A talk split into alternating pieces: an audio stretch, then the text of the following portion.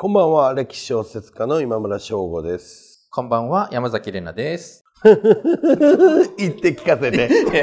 今週も始まりました。そう、そのノリで言っちゃうよね、俺は。いや、俺はね、こう、朝日新聞、そして ABC、朝日グループに、どんだけいろいろしてるんだという。朝日新聞の大沢もしてますからね、そうですね。僕は。はい。はい。えー、本が好き、読者が好きなすべての人に送るポッドキャスト、高所高実、本好きの昼休み。朝日新聞社が運営する本のウェブサイト、高所高実、編集部のヨッシーです。えー、このポッドキャストでは、最近気になる本の紹介や著者インタビュー、えー、業界ひとひと話まで、読んで楽しく、聞いて楽しいひとときをお届けしています。冒頭でちょっといきなりボケてしまいましたが、は はい。えっと、実は先ほどまで、あの、ABC ラジオの今村翔吾、山崎怜奈の言って聞かせての公開収録をそう、やってきました。あったばかりなんです。ははいい。で、ここで3本撮ったんですが、そう。そのまま今度はポッドキャスト収録を2本。そう。けど昨日も3本撮ったから、2日間で8本撮りやね。それは、あれでも1本撮るとなかなかぐったり疲れませんか？そう。なんか最近ちょっと不思議な感覚があって、もう眠気が来る。だからなんか喋ってる脳、脳と書いてる脳がどうも違うみたいで、講演とかも一本終わると、眠っていつも言ってるから、今さっきちょっと眠たいんで、もう寝ぼけながら今日これ行きます。はい。え、そのテンションが多分いろいろこう喋っていただけるんじゃないかと思って、あの、期待しております。はい。改めまして、えー今回のゲストは、えー、あかね歌が3月16日でしたっけ？15かな？15でしたっけ、うんはい。に発売になりました、歴史小説家の今村翔吾先生をお迎えしています。はい、よろしくお願いしまよろしす。くお願いいたします。はい。えー、今村先生といえばですね、西洋の盾ですね。関ヶ原の戦いの、まあ、前哨戦っていうんですかね。はい、そうですね。あの、大津城の工房を舞台に、石垣職人と鉄砲職人の工房を描いた、えーこの西洋の盾で第166回直木賞を受賞されました。はい。はい。それから、えー、人艦は、あの、織田信長に反旗を翻した松永久でを描いております。こういった歴史小説界の新鋭として大変にご活躍でいらっしゃいます。で、現在、あの、朝日新聞の長官に、楠木正成の長男、正面こと多門丸はい。を主人公にした、はい、人よ花よを連載中です。はい。はい。えー、で、今回出た、あかね歌、上下巻。これはですね、それ以前に、あの、学芸通信社というところの配信で、主に地方紙に連載されていた小説なんですけれども、ほい。まあ、えー素材が平家物語。うん。で、まあ、これが、えー主人公はですね、平清盛の四男、平智盛から見た源平の戦い、そして平家の滅亡を描いた物語でそうなんですよ。すね。まあ結構なんか、僕からしたら友森が主人公っていうのは、なんか平家物語を書くとしたらこれって決まってたけど、なんかみんな意外やったみたいですね、友森。私も意外でしたね。うん。うん改めてその平家物語で書こうと思ったその、着眼点というかきっかけっていったことはどんなとこだったんですか？やっぱりこう、まあこういう物語系っていうか、まあ残ってるものって、まあ勝者の歴史が多いんですけれど、まあもしくはその時の名前を残した、例えば時代の言語をつけて、まあ平治物語とか、まあ保元物語、自称物語とかが多いんだけど、平家というこう敗者の名前を冠した物語ってやっぱすごく珍しいんで、まあなんかこれってちょっと面白いよねっていうのがまあき本当の入り口っていうかきっかけですよね。はいうんそうですね。この、まあ本もですね、その、まあ平家物語っていう、まあ琵琶ですね。そう。えー琵琶のお話をこう、昔のギターみたいなやつね。ギター、うんギター講談というか、なんというウか、クレレみたいなやつかな。うん、そうそうそう。はい。まあその、長い長い、その平家物語の琵琶を公伝していく過程というか、うんどう、なんとかしてこの物語を後世に語り継がなければっていう、うんそういう、実はその話を展開しながら、こう、そ平智盛が、う。そあの、動いていくっていう感じなんですけれども、う。うん。私これ、あの、読んで、やっぱり泣けますね。本当？やいや、やっぱりまあ、源平の戦いってみんな非業の死を遂げるじゃないですか。そう。ね。まあ、これぐらい、討ち死にが連続する小説も珍しいかなっていうぐらい、まあ、仕方ないんだけど、平家ってやっぱもう負け出してからは、どんどんどんどん一族がなくなっていくんで、まあ、悲しさは絶対出てくるよねっていう。うん、そうですね。まあ、採用の盾がなんか、あれ意外と主要登場人物が死なない物語だった、うん、そうそうそう。まあ、なんだか一人ぐらいかなぐらいの感じなんで、えー、ほぼ、まあ、一人二人ぐらいなんで、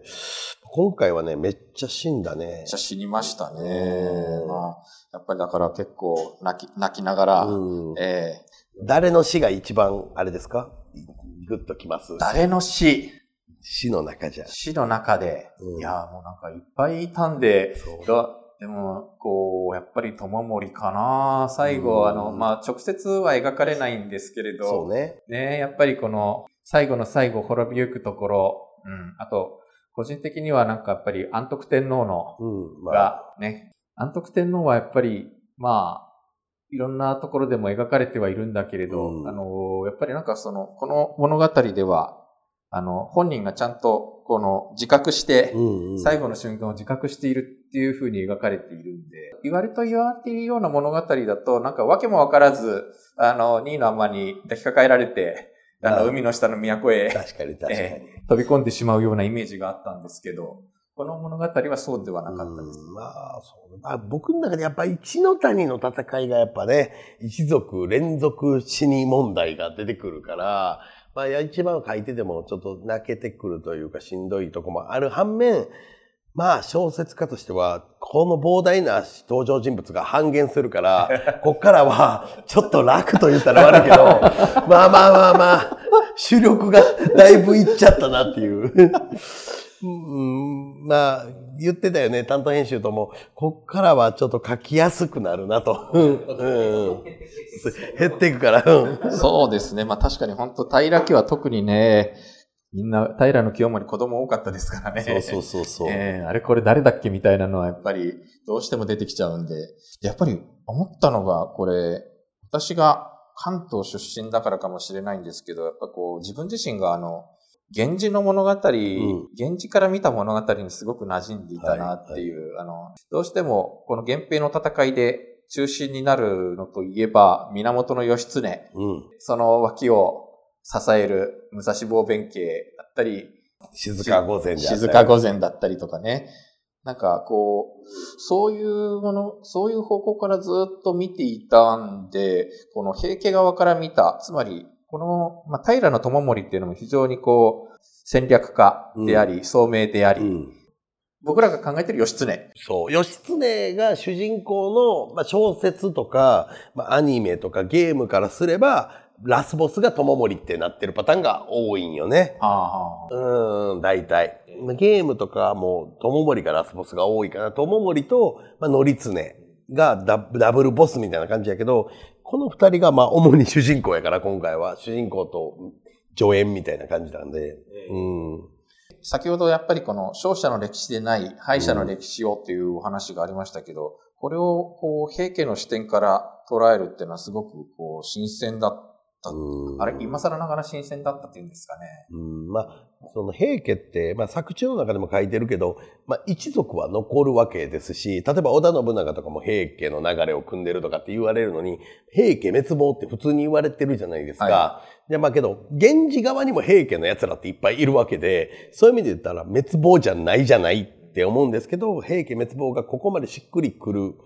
この時代、じゃあ何が滅亡したのか、何が残ったのか、みたいなものは描けるなって思いましたね。うん。ですね。まあ、その、考えてみたらですね、うん、なんか、あの、義経と弁慶という、うん、まあ、組み合わせがいて、うん、あの、まあ、ここでは、実はそれに対照的なのがやっぱり友森に対する、乗り常ですね。乗り常ですね。なんかほぼ、本当になんかすごく掃除系を描くようなキャラクターが登場するわけなんですけれど、これよくよく考えたら、あの、劉備と関羽みたいな。そう、そんな感じもあるよね。えー、で、ダブル劉備、ダブル関羽みたいなのが、まあこう、対峙していくみたいなとこもあるし、まあタイプの違うこの二人が、まあまあけど、まあ一つ、まあこの二人を描いてる時が一番楽しかったかな。ああ。そこは本当にちょっと読みどころというか。あ、乗常はやっぱ、王城一の弓取りとかって言われてたぐらいやから、まあもうこの作中の中でももういっちゃん強いやつやから、え えもうむちゃくちゃしてるし、こいつ。で そこを描くのも楽しかったし。そうですねんどうやって倒すねんっていうレベルの。う んそうそうそあの、源平の戦いをこう見ていく上で、うんうんやっぱりこう、まあ歴史の謎というか歴史のアイロニーとして、はい清盛は、平清盛はなぜ源頼朝を殺さなかったのかっていうのがこう、あるじゃないですか。うん、ありますね。ええよく言われるのがやっぱちょっとそこで、まあまだ小さいんだからといって情けをかけたとか、まあ、いろいろありますけれども、まあこの、このテーマでまあ一つ、茜歌ではやっぱりその一つの推論というか、うん、ええこうなんじゃないかというのをこう展開してるわけなんですよね。そうね。だからやっぱこう、うん、まあこれに関しては本当に答えが全然ないし、で、だからといって清盛がそこまでバカとも思えないんよね。冷酷な部分も持ってるし、で、しかも流した先が、まあ、伊豆っていう、まあ、まあ、遠いとはいえ、まあ、もっと流すところもあった中で、わざわざ伊豆っていうのも、うん、まあなんかこう、まあこう、最近の現代というか、あの世界の情勢とかを見てたら、こういう考え方があってもいいんかなとか、うん、まあなんかこう、さっきも言ったけど、滅亡って何なんだろうっていう。滅亡は式、あの、こ簡単に現実ってもう根絶することはできないってことを、まあ清盛も分かってたかもしれないし、はい。まあそうやって考えるといろいろ考える幅みたいなのが広がってきて、僕の場合はこういうふうな、あーテーマというか推論をしてるので、まあぜひ、まあそれは本当は言ってあげたいけどな、やっぱ読んでもらうのは無理やなとそうですね。いや、なんか、そう。これがちょっとヒントになることを言うと、こう、まあ、採用の盾は、ちょっと現代において言うと、核抑止論的なね、そうそうそういうところがあるんですけど、この清盛が頼朝を殺さなかった理由は、まあ、なんか、大国間の勢力均衡みたいな。そうそう。まあ国家論に近いかなっていう感じですよね。ええ前は武器における、まあ均衡とするならば、今回は国家における、まあ均衡というか、まあそもそも平和って何なんやっていう、うん。だから戦争もいろいろあるよって形はっていうのを、まあね、そうですよ。うん。という、なんか、本当に、まあ、そこら辺はちょっとまたお、おいおい、こう、後の方でも伺っていきたいところなんですけれども、うんはいそう。私がだから、関東出身だからかなと思って。まあけど確かに関西人は、僕はまあ全員が全員かわからないけど、平家に対して同情的なのかな？なんか、関東の人で平家の、お平家の落ち武者の話とかあんま聞いたことないでしょ？ないですね。でしょ？僕たちあっちこっちに平家に落ち武者がいます。うん。うん、あっちこっちに平家の落ちうどの里とか、落ち武者の幽霊がとかいう話は、しょっちゅう聞くから、僕らより、関西より西？は、だから、そう考えると、全然、この平家に対しての見方とか、話の出方とかも違うかもしれない。そうですよね。まあ、平家っていうのは基本的に、まあ、やっぱり京都を中心に映画を誇っていた人たちですそうし、。やっぱ中国地方、四国、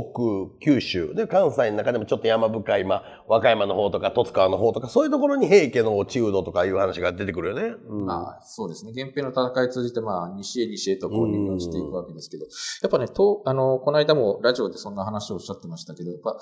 東京に住んでるとやっぱり鎌倉っていう場所がすごく馴染みがありますし、で、まあ、基本的に源氏っていうのはまあ、その東の方でうん。やっていた、まあ、西から見るとなんかこう、うんえー田舎者という、うんうん。そういう人たちなわけですけど、やっぱりそういうところからこう、今日に攻め入って、うん。っていう、あの、堕落し、腐敗した兵器を打ち倒すみたいな、なんかそういうストーリーに結構馴染みがあったんですけれど、やっぱりそれも言ってみればもしかすると勝者の歴史として後から書き換えられた部分もあったりしたのかなとも思いつつ。いや、こっちは、まあ、確かに、けどね、その、現実問題、まあ、今の、だこの国国家の中でも、政治家の中で、まあ、いろんなスキャンダルとかあるわけじゃないですか。はい。まあ、なんか、めっちゃ無駄遣いしてお金楽しんではったりとかって。まあ、それは確かに悪いことですし、あれですけど、そまあ、全員がそうじゃないっていうのがまず第一つとしてあって、なおかつ、とはいえ、いきなり、銃とか持って乗り込んできて、それが正義かって言われれば、他国が、また違うよねって、堕落したからってこいつらいきなり刀と馬で乗り込んできやがったっていうさ、まあだからそうやって考えると、平家側も、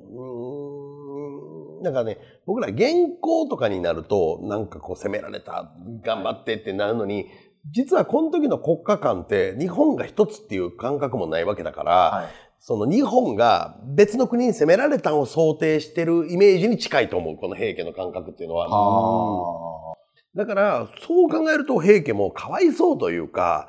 じゃあいくら謳歌してたとて、っていう感覚になるんじゃないかなっていう、そういう見方がいいんじゃないかな。あうん。あ、なるほど。そう。うん。で、この中でやっぱりそういう風にして見ていくと思うと、やっぱ平清盛と、うん。あと、後白河法皇の描き方っていうのがすごくね、あの、どちらから見るかですごく対照的になってきて、えーやっぱ平清盛は、ここはこの結構慈悲深い大物の戦略家で、うん。こう非常に対極感にあ、溢れている、うんこう、しかも、まあ、うん。えー映画を誇っていく中で腐敗し、堕落していく人たちを苦々しく思い、うん。っていうような、この描き方に結構やっぱり意外だなとうん。思いましたね。あー。えやっぱさこう、清盛は僕の描き方で言うと、まあ僕も、まあそれこそ木下ブックセンターとかやってて、まあ会社やってるもんもあるし、まあ僕の父親もまあ会社やってたりとかしてるけど、やっぱ世代ごとでやり方を、まあ間違ったとは言わないけど、まあやり方は、あ、こうしてこよかったなって思っても、取り返せないことってあると思うよね。で清盛って究極のワンマンやと思うし、えだからもうみんなが堕落してるというよりも自分が決済せざるを得なかったし、自分もしてしまうしみたいなとこがあると思うんですね。だけどね、これに限界があるところもあるから、やっぱり友森世代は、まず、もうちょっとグローバルな企業を目指すみたいな、そこの対比みたいなんで描きたいなとは思ってたね。ああ、なるほど。それで、まあ、当主宗盛を支える友盛として描くんだけど、なんか友、あの、宗盛がいまいち頼りなくて。そうそうそう。まあけど、胸盛りですら僕はね、やっぱりかわいそうやなと思ってまうから、やっぱ同情的に描いてたかなとは思うし、一方で今言った後白河は、王はまあまあ僕は書いてて、おもろいやつやったね。ああ、後白河法、いや、そのね、やっぱり義経を中心に見ていくと、あの、こう、平家の腐敗を苦々しく思って反旗を翻す、んすごい頼りになるうんおじさんだったんですけど、うんやっぱりこう、平家の側から見ると、とても権力欲の 権下みたいな。いやもうこい、いやけどね、やっぱね、あの、こういう歴史の中の、まあ、振り返ってみると、天皇家というかええは、この号がつくとみんなアクティブになるんよね。後鳥羽、後醍醐、後白河。うん。で、やっぱりこう、あんまり動いた時代って荒れた時代なんよね。彼らが。で、これはどっちが先か理論で、彼らが動いたから世が動いたのか、世が動いたから動かざるを得なかったのか、ともかくとして、やっぱりあんまりいい時代ではなかった時代にアクティブな天皇とか法がいるっていうのはそうね。うん。そうですね。まあ特にしかもやっぱりこの時代は、まあ陰性の時代ですから、やっぱりこうみんな引退してから、こう、権力を握って生臭くなる。そう。やっぱりこいつはね、こいつって言ったら怒らいや、れるわ。もうこの後白河法なんかはもうまさに木を見るにみんな、うんあっち行ったりこっち行ったり。いや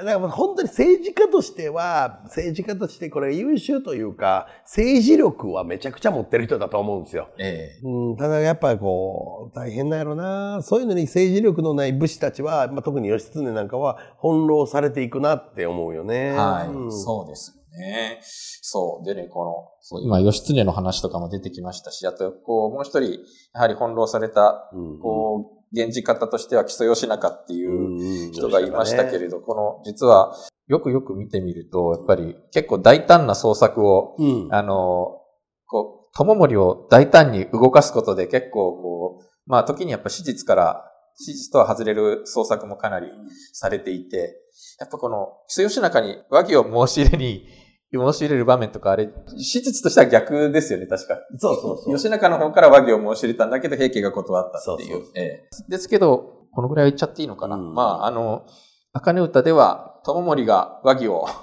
こう、申し込むっていうところまあ。厳密に言うと、この平家が和議を申し込むってやると、史実を逆にしてしまうんだけど、これはあくまで友森が、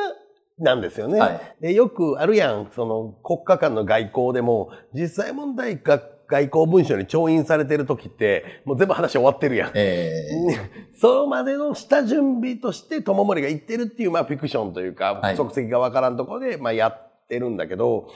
その、確かに基礎は、えー基礎の思ってる和議プランでは絶対僕の作中の友森は、うんとは言えないんよね。だから新しい和木プランだから、だからそういう意味で言ったら、基礎の和木は蹴って、友森プランを出しに行ったみたいなイメージよね。あうんで、けど実実際国家間って、あのー、フィクションじゃなくて、僕らこの陰謀論とか言わないけど、本当にけどこれぐらいの下で、水面下でかなりの外交バチバチやってるっていうのはやっぱ聞くし、はい。まあ僕もやっぱ過去の文章とか見ても、こんなことやってたんというのもあるし、実際はね、こういうね、友森じゃなくても、下、下準備みたいなのは、いっぱいやってたと思えなるほど。だからその、まあ知られざる水面下の動きとしう。て、そう、そういうのも描きたいな、みたいな、面白そうやなっていう。うんそうですね。だから、友森っていうのは実はそういう動きをいっぱいするんですけど、この、この本のやっぱりなんか一番ワクワクするところはやっぱり、そう、義経が出てくる場面なんですけど、これはあんまり言わない方がいいかいな。やー、そう。だけど、今回、まあ、一個だけこれは言ってもいいことで言うと、僕、一個だけ最後まで苦しんで迷ったのは、義経の視点を取ろうか取るまいかやったんですよ。はい。で、取ったら楽っていうのが分かったんですよ、小説的には。ただ、義経の視点を最後まで取らないことによって、あくまで平家方からっていうのを意識したから、一の谷の戦いとか、もう大変でしたよ。だから何を描いていいか分からへんから、けどこれがリアルかなって、よし、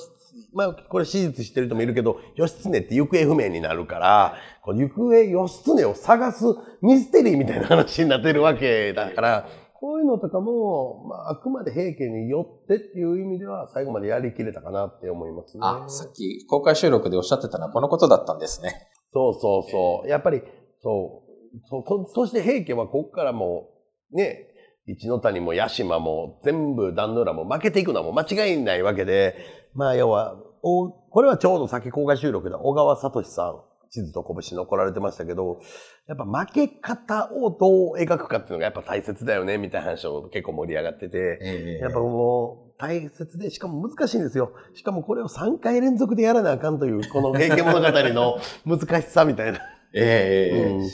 まあでもなんかやっぱり、義経は義経としてそういうキャラクターはきちんと描きつつ、うんうん。やっぱりこう、あの、守りのその、どこに、義経はどこに行ったのかわからない、で、どこから出てくるかわからないみたいな、あの、こう、平家側から見た攻そうみたいなのは、ああいうハラハラ感は僕は描きたいなと思ってたし、うん、こいつらずっとテーブルの上にいるっていう、珍しい テーブルの上で議論してる戦小説やからね。ええ。うんそこはなんかすごく新、あの、新鮮だし、あそこは、こう、一気に読んでしまうところなんでね、うんこう、一の谷のところって。ね。ええ結構、一の谷だけで多分下巻の半半分ぐらいいくかな。一ノ谷が一番重要な戦いやったかな。まあ、八島とかって実は友森は史実としてもいないんですよね。はい。だからここはどういうふうに描こうかとか、あとはまあ壇の浦ですよね。うん、まあ全部大変でしたよ、これはもう。負け方が大変なんだよ。そう。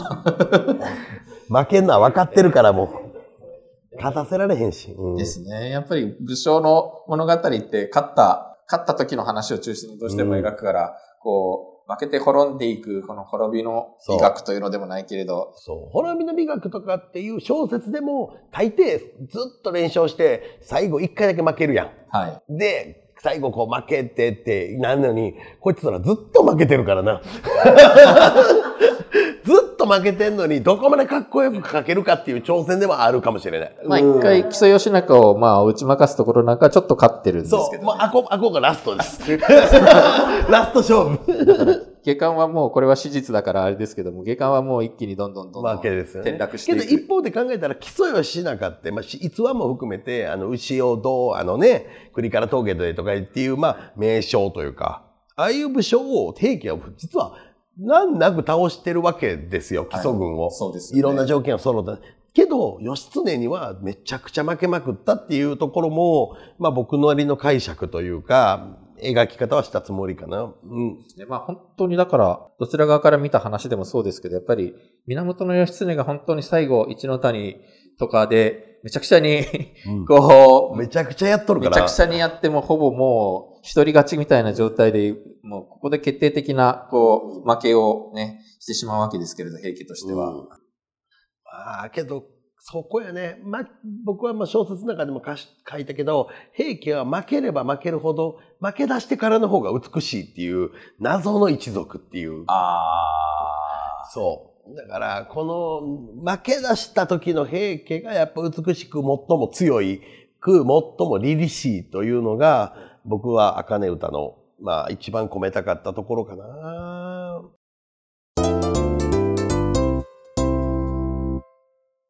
はい。えー、それではちょっとなかなかお話がどんどん盛り上がっていきますけれども、この話は、えー、来週に続きます。来週もぜひ聞いてください。はい、来週。なんか告知があればぜひ。告知？告知、茜歌を買ってもらいたいという。これいつ流れんの？これ。これはですね、えっと、4月の6日と13日を予定しております。